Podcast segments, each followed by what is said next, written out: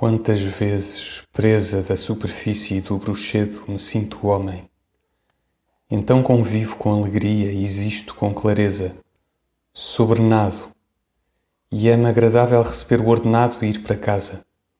Sinto o tempo sem o ver e agrada-me qualquer coisa orgânica. Se medito, não penso. Nesses dias gosto muito dos jardins. Não sei que coisa estranha e pobre existe na substância íntima dos jardins citadinos que só posso sentir bem quando não sinto bem a mim. Um jardim é um resumo da civilização, uma modificação anônima da natureza. As plantas estão ali, mas há ruas, ruas. Crescem árvores, mas há bancos por baixo da sua sombra. No alinhamento virado para os quatro lados da cidade, ali só largo os bancos são maiores e têm quase sempre uma abundância de pouca gente. Não odeio a regularidade das flores em canteiros.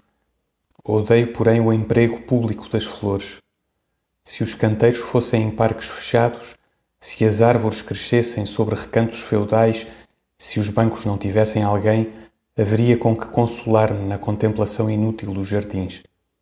Assim, na cidade, regrados, mas úteis, os jardins são para mim como gaiolas, em que as espontaneidades coloridas das árvores e das flores não têm senão espaço para o não ter, lugar para dele não sair e a beleza própria sem a vida que pertence a ela. Mas há dias em que esta é a paisagem que me pertence e em que entro como um figurante numa tragédia cômica. Nesses dias estou errado, mas pelo menos, em certo modo, sou mais feliz. Se me distraio, Julgo que tenho realmente casa, lar aonde volte. Se me esqueço, sou normal, poupado para um fim, escovo um outro fato e leio um jornal todo. Mas a ilusão não dura muito, tanto porque não dura como porque a noite vem. E a cor das flores, a sombra das árvores, o alinhamento de ruas e canteiros, tudo se esbate e encolhe.